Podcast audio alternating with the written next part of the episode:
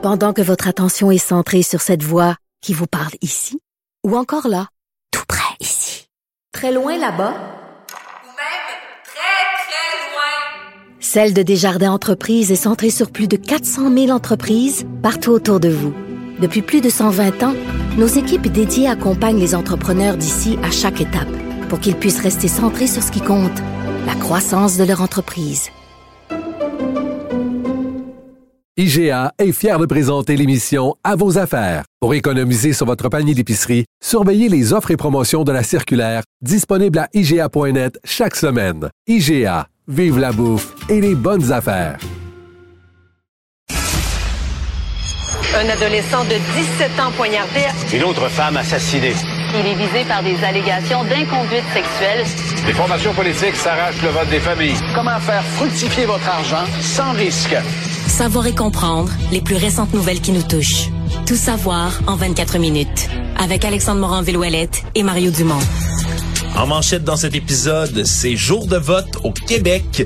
Une directrice de scrutin nuit au travail des journalistes. De nouvelles révélations sur Hockey Canada et un concours de pêche en Ohio devient viral pour les mauvaises raisons. Tout savoir en 24 minutes. Tout savoir en 24 minutes. Bonjour et bienvenue à Tout savoir en 24 minutes. Bonjour Mario. Bonjour. Ben, c'est jour de vote aujourd'hui au Québec hein, après une longue campagne électorale et pour laquelle peut-être euh, plusieurs diront ouf, c'était long mais finalement on y est arrivé. Mais pourtant, c'est une des plus courtes. C'est une des plus courtes en termes de, de jours absolus, On oublie, euh, écoute, il y a déjà eu des campagnes qui duraient 40 quelques jours jusqu'à 50 jours. On a eu 36 jours, 5. En fait, même si tu comptes pas le jour du vote, là, c'est 5 petites semaines. Oui, 5 c'est- fois 7, 35. euh, mais c'est certain quand tu arrives à la fin, tu sais, mettons cette semaine, la partie du vol, du dépliant, puis tout ça, puis les mauvaises... Il y a un point où tu te dis, ouais, c'est le temps que ça finisse. C'est le temps que ça On finisse, On me semble qu'on arrive toujours dans cet état d'esprit-là à la fin, de dire, bon, ben, on a fait le tour, on connaît le programme, on a eu les débats, c'est le temps que ça finisse. Si tu veux, Et mon pour les avis- candidats, c'est épuisant aussi. Ouais, hein. puis si tu veux mon avis, 35 jours, c'est en masse long. Je dis, c'est, pas dans, pas dans les plus longues, c'est dans les plus courtes qu'on a connues.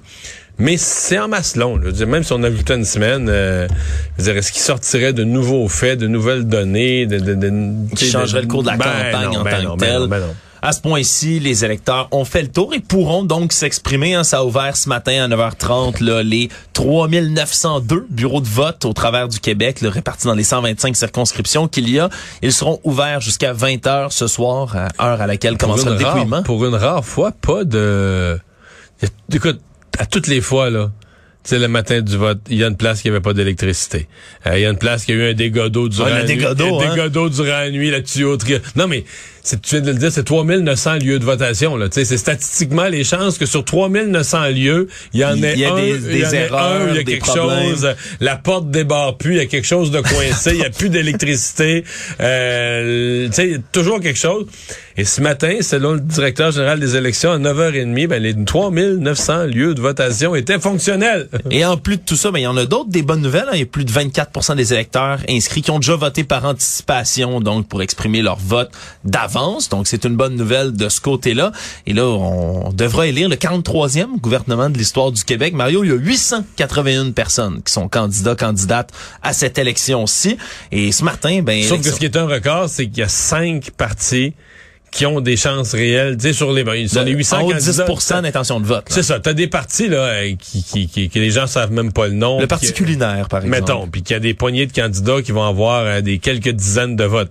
Mais tu as cinq partis sérieux, organisés, affichés, euh, qui ont distribué des dépliants, qui ont mis de la publicité et qui ont des chances réelles de faire élire des députés. là. Absolument, qui pourrait se retrouver à l'Assemblée nationale. L'autre enjeu, par contre, on- même s'il n'y avait pas de bureau barré ou de dégâts ce matin, c'était de trouver du personnel. Hein? La pénurie de main-d'œuvre, encore et toujours, qui revient en frapper. encore vendredi, samedi. Élection Québec qui finalement ont réussi à se débrouiller finalement, mais pendant les derniers jours, là, on, certaines circonscriptions, on parle de Mégantic, Mont-Royal, Outremont, l'Assomption et j'en passe, qui avaient de la difficulté à avoir Ce du que je personnel. dans comprends les bureaux. qu'ils ont fait, c'est qu'il manque des tables. Exemple, tu- dans ces circonscriptions-là, tu sais, t'as ton numéro, mettons, on va te dire, tu à la section de vote numéro 42, là. Exact. Mais là, ça se pourrait qu'à à la, à la- à la table, ils mettent le 42 et le 43 ensemble. Puis c'est le même personnel. Je suppose qu'ils doivent essayer de prendre leur personnel les plus débrouillards, les plus vite sur leurs patins, puis tout ça. Et donc, ils vont envoyer deux, deux pôles, deux sections de vote à la même table. Hmm. Euh, c'est sûr que si tu arrives dans des sections de vote ou à une telle heure, mettons au retour du travail, tout le monde va voter en même temps, t'augmentes le risque d'un goulot d'étranglement. là. Tu sais, que la- la- la- parce que ça prend quand même le temps que tu donnes le bulletin, la personne va voter, regarde ça un peu, ça prend, mettons, 30 secondes de voter. Il y a une limite. T'as beau avoir du personnel vite et débrouillard, il faut prendre le temps de voter. C'est un à la fois. ben, Puis après ça, c'est les résultats hein, qui vont euh, qui vont être comptabilisés ce soir vers 21h. On devrait potentiellement avoir les premiers résultats qui sortent. Et donc oh, ça, avant ça. Ouais. On commence à avoir des petits résultats de l'épaule moins nombreux. 20h5, 10. Quelques Le vote petits- par, du vote quelques par, boîtes qui du commencent vote à être parce, que oui, parce que le vote par anticipation, il est compté à partir de 18h. Ah, ok.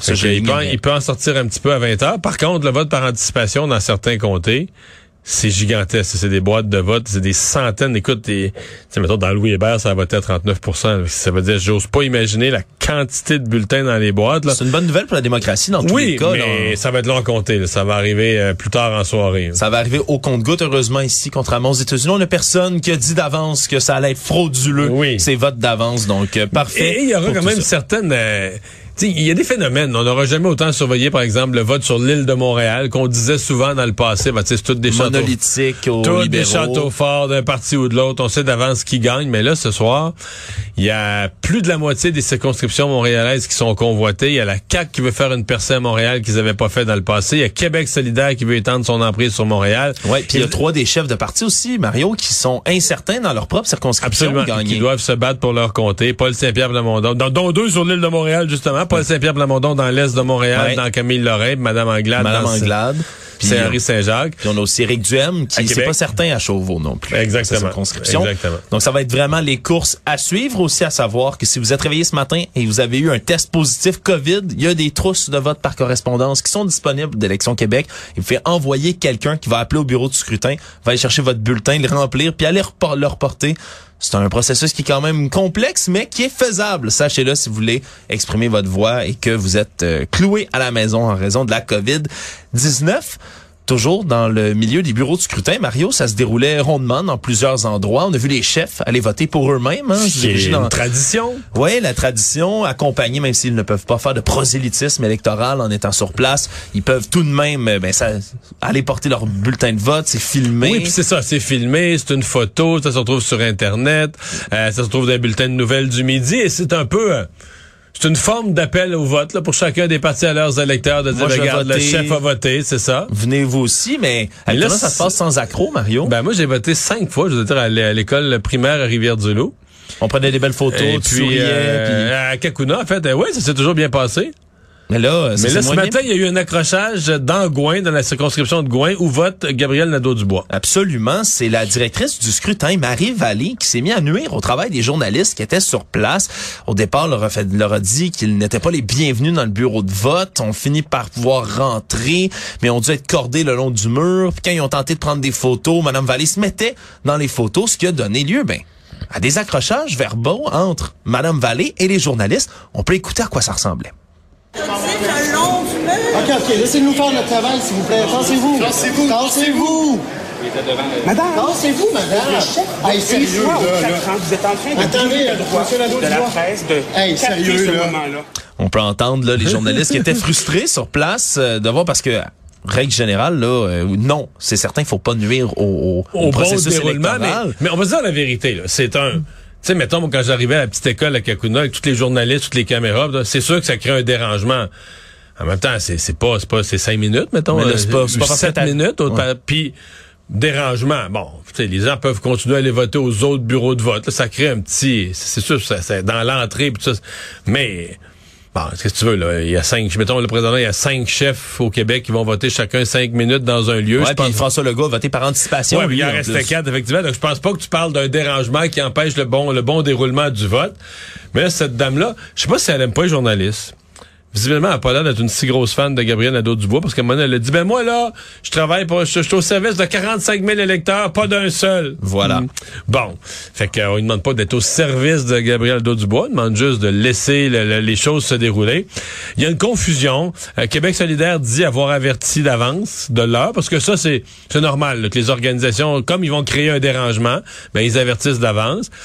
Euh, je dirais que la conclusion de tout ça, c'est que probablement que le directeur général des élections à Québec, le grand Oui. patron, tu sais, lui, là, il y a une liste, mettons, de 283 choses qu'il doit faire le dimanche avant le vote. Là, il va en ajouter une deuxième, 284e. Appelez Madame Vallée.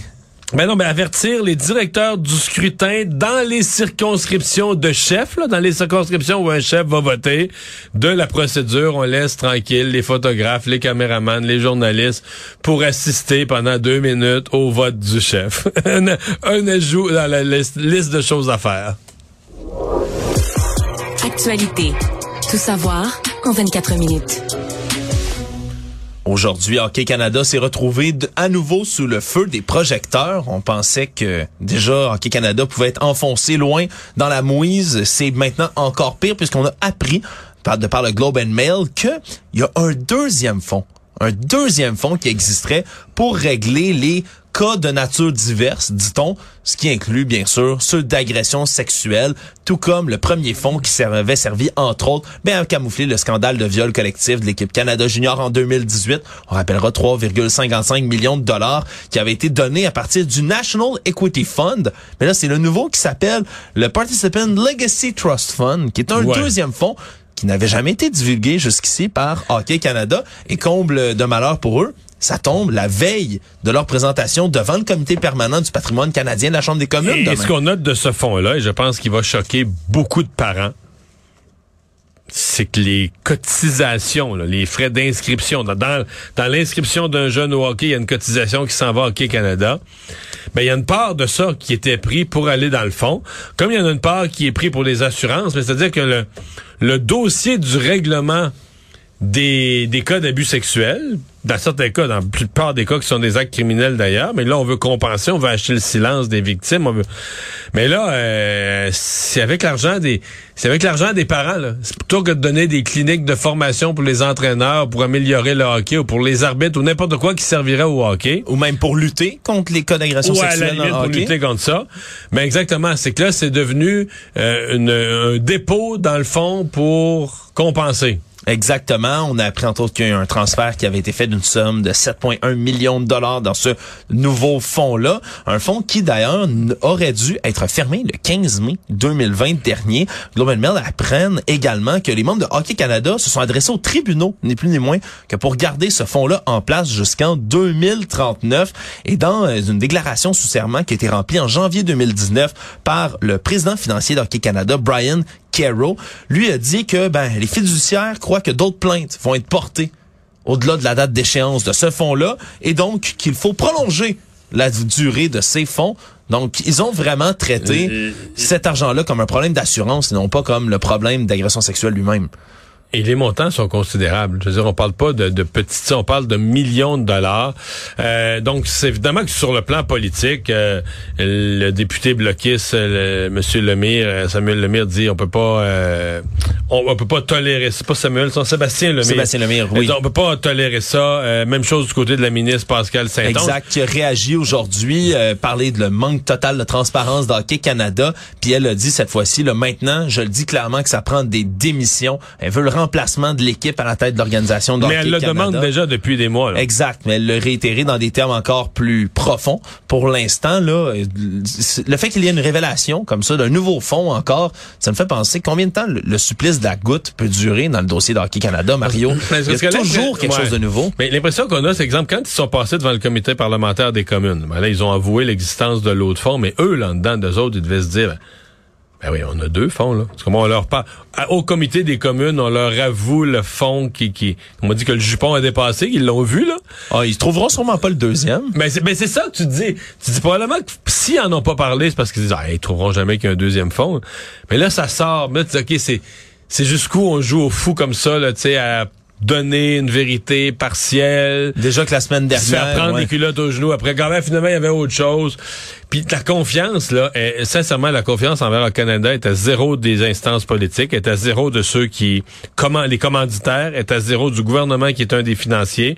Euh, Puis là, de plus en plus, est à zéro dans toutes les petites organisations locales. Je sais pas comment c'est au Canada anglais, mais moi, ce que j'entends au Québec, c'est que les gens au Québec sont décrochés d'Hockey Canada, sont choqués même de- d'envoyer leur cotisation. C'est un vrai problème. là. Ouais, c'est un vrai problème. pis Surtout qu'il n'y a pas une semaine qui passe sans qu'Hockey Canada revienne avec un, soit un nouveau scandale, soit une- un nouvel accrochage. La semaine dernière, on se souviendra, là, s'il avait été révélé que certains sondages qu'il faisait passer Ben à oui. Canada disaient, posaient la question suivante. Trouvez-vous que les médias exagèrent la controverse autour d'Hockey Il Canada? faisait un sondage, non pas pour demander aux parents est-ce qu'il y a des problèmes, est-ce que dans votre Comment club on peut s'améliorer? Ben oui, puis est-ce que dans votre club local il y a eu des cas là, de de- de- de- de- d'agression sexuelle ou même de, de, de comportements euh, sexuels qui sont euh, euh, qui sont inacceptables, qui sont inappropriés? Non, non, on, on, on sondait les perceptions. Quelles sont les perceptions à l'endroit d'Hockey Canada, puis quel dommage tout ça a fait sur la réputation d'Hockey Canada. Donc, on n'était pas du tout sur le fond des choses. C'est comme un, parti politique, ni plus ni moins, qui sonde son image. C'est ça qu'Hockey Canada opérait comme, euh, euh, exercice. Tout savoir en 24 minutes. Un rapport du coroner publié la semaine dernière révèle qu'un septuagénaire qui a perdu la vie en août 2020 après avoir reçu par erreur une dose massive d'activant au CHSLD de Saint-Jean-sur-Richelieu et ça revient dans le même cadre, la même narrative d'histoire qu'on a malheureusement trop vu durant la pandémie alors qu'il était au CHSLD de Saint-Jean-sur-Richelieu. Denis Boutin, 74 ans, a été victime ni plus ni moins que du manque de personnel qu'il y avait à ce moment-là dans l'établissement, ce qui a fait en sorte qu'il y a eu plusieurs erreurs qui ont été commises, entre autres le nom du produit sur la bouteille qui n'a pas été validé et donc il a reçu par intraveineuse ni plus ni moins que 30 mg d'activant qui est un opioïde contre l'anxiété. hein. Mais c'est une dose mortelle parce qu'on pensait qu'on lui donnait un médicament comme pour ses problèmes cardiaques. Ben oui, parce que 30 mg, là, la dose normale de ce médicament-là, c'est 1 à 2 mg. Donc, il en a reçu beaucoup, mais beaucoup plus. Et donc, a été retrouvé moins d'une heure plus tard en détresse respiratoire. Il est décédé ce soir même. Et ce qu'on apprend maintenant dans le rapport du coroner, c'est que il y avait une infirmière chef en place, alors qu'il aurait dû en avoir deux, qui était à 74 patients à sa charge et donc euh, l'information s'est perdue. En plus, le médicament aurait été dû aurait dû être verrouillé sous clé dans un frigidaire, ce qui n'était pas le cas. Bref, il y a eu une cascade d'erreurs qui ont été commises qui malheureusement ont coûté la vie à monsieur Boutin. Et donc ça ça Ce dit matin, euh, il y a une prof de pharmacie m'expliquait que il pas quand ça va être implanté, mais on dit dans les maisons des aînés, puis ensuite dans les CHSLD, là, va y avoir une toute nouvelle procédure avec des espèces de petits coffres forts informatisés par patient. Tu sais, où vraiment, dans, dans la, la- la- la case de chaque patient, tu vas avoir juste des médicaments approuvés pour les besoins de ce patient-là. bien dosé d'avance. Donc, ré- réduire là, au maximum, maximum, maximum les risques, euh, les, les dangers d'erreur. Ouais, Mais c'est... C'est certain que le- le- le- du personnel qui est là trop longtemps, du personnel qui est là en nombre insuffisant, plus t'es sous pression, moins t'as le temps de regarder et de penser à ce que tu fais, plus t'augmentes les risques d'erreur et c'est ce qu'on a vécu. Dans les affaires judiciaires, l'homme qui était recherché pour avoir causé la mort d'un individu de 75 ans a été finalement arrêté. Il y avait deux hommes qui, qui étaient à la- bord là, du Range Rover blanc qui a pris la fuite après avoir percuté une Honda Civic qui était conduite par un homme donc de 75 ans qui est mort sur le coup. Et euh, par la suite, les présumés passagers là, du véhicule s'étaient euh, enfuis à pied, ont été finalement retrouvés par les autorités. Semble-t-il qu'ils aient appelé le passager tout d'abord, puis le conducteur, le 911 pour finalement se rendre livré, ouais, c'est ça. pour finalement se livrer vers la justice, do- doivent comparaître aujourd'hui au palais de justice de Laval. On verra donc ce qui sera réservé à ces deux hommes. Le Canada aujourd'hui a pris la décision d'imposer des sanctions contre 25 hauts responsables iraniens. Enfin? Neuf entités gouvernementales, tout ça évidemment pour protester contre la violente répression des manifestations anti-gouvernementales en Iran. C'est la ministre des Affaires étrangères Mélanie Joly qui l'annonçait aujourd'hui et ça vise entre autres des hauts responsables de la police des mœurs, la- des membres d'état-major du corps des gardiens de la révolution islamique, des membres également d'une prison et le ministre des renseignements et de la sécurité en Iran. Tout ça, ce que ça fait, ça gèle tous leurs avoirs financiers qu'ils pourraient avoir ici au Canada et ça les empêche de rentrer, là, pas, pas comme si par contre ils auraient eu envie de faire nécessairement des visites d'État euh, en ce moment au Canada, mais tout de même, ça, ça démontre qu'on prend action enfin un tout petit peu dans ce dossier-là, Mario. Mais il y a une mobilisation. Je voyais d'ailleurs plusieurs en fin de semaine, là, enfin, là, des mouvements, des partis politiques à Québec, à Ottawa, des partis très à gauche qui supportent le mouvement. Et euh, ben j'espère sincèrement, je comprends qu'ici on veut respecter la liberté de religion puis tout ça, mais quand des partis font la, ni plus ni moins que la promotion du port du voile ou le défendent tellement qu'ils en font un objet de liberté. Puis dès que quelqu'un parle de, mettons, interdire le voile aux enseignants, on parle d'un symbole d'oppression, tout ça. On parle d'islamophobie immédiatement dans ce temps-là. mais là, j'espère qu'ils voient eh, eh, de quel côté elle est l'oppression. Là, que des pays où les jeunes femmes sont obligées de porter le voile, euh, avec une police des mœurs, puis tout ça, que le, le voile comme symbole de liberté qu'on essaie de nous faire croire ici, là, c'est assez, euh, c'est assez douteux là, comme euh, comme, lien. Le monde. Les forces ukrainiennes ont conservé leur initiative dans leur contre-offensive qui se poursuit dans l'est et dans le sud de l'Ukraine. Et là, euh, durant la fin de semaine, c'est la, ville stratégique de Liman qui a été reprise. Et pour l'instant, on continue de reprendre du terrain. On dit que les Russes sont poussés à la défensive. Et ça contraste vraiment avec les annonces qui ont été faites la semaine dernière, celle des annexions de quatre territoires en Ukraine après des espèces de référendums factices. Là, ce que ça démontre, c'est que ben c'est pas complètement occupé ces régions-là hein, parce que la ville de Liman entre autres est dans la région du Donetsk qui est supposément annexée maintenant. Mais un des dangers c'est est-ce que Poutine parce qu'une fois que Poutine considère qu'ils sont officiellement annexés hmm. ben, techniquement pas au sens du droit international mais au sens de Poutine puis de ce qu'il dit lui aux Russes ça devient la Russie là. Lui il considère qu'il annexe des territoires qu'il joint des territoires donc ils deviennent la Russie.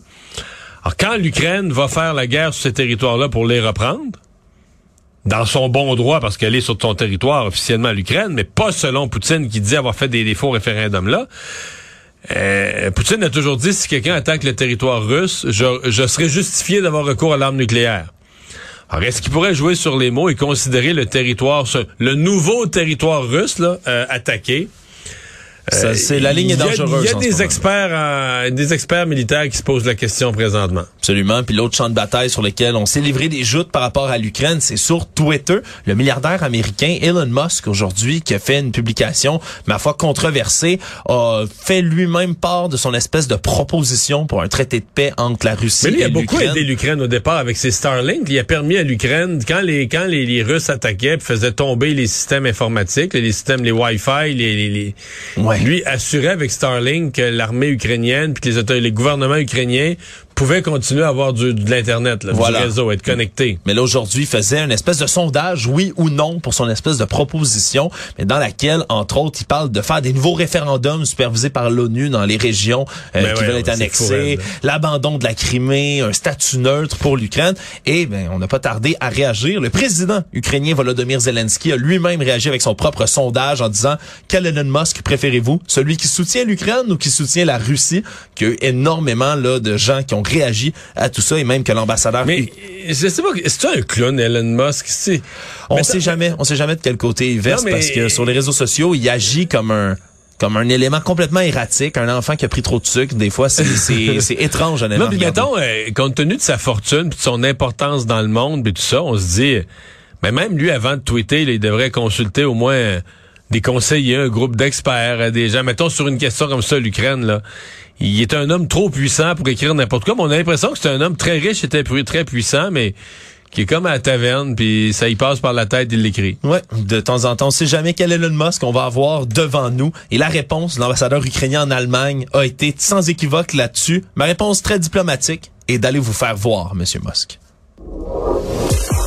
Savoir et comprendre, tout savoir en 24 minutes.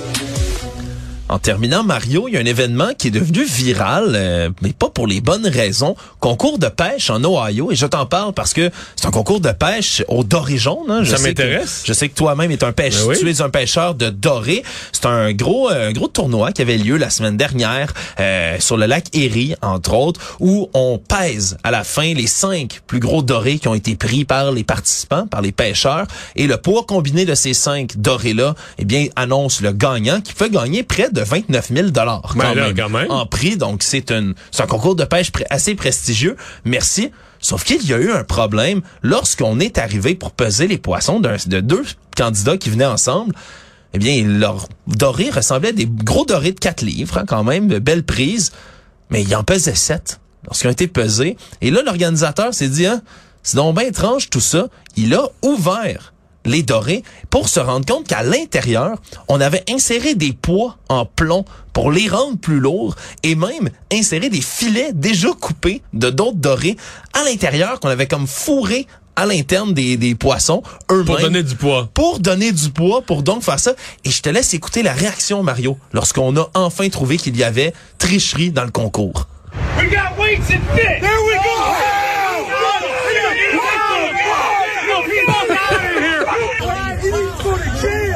You need to go to jail. Vous devriez aller en prison. Les- on a dû calmer les gens dans le concours parce que ça s'est fâché très fort, Mario.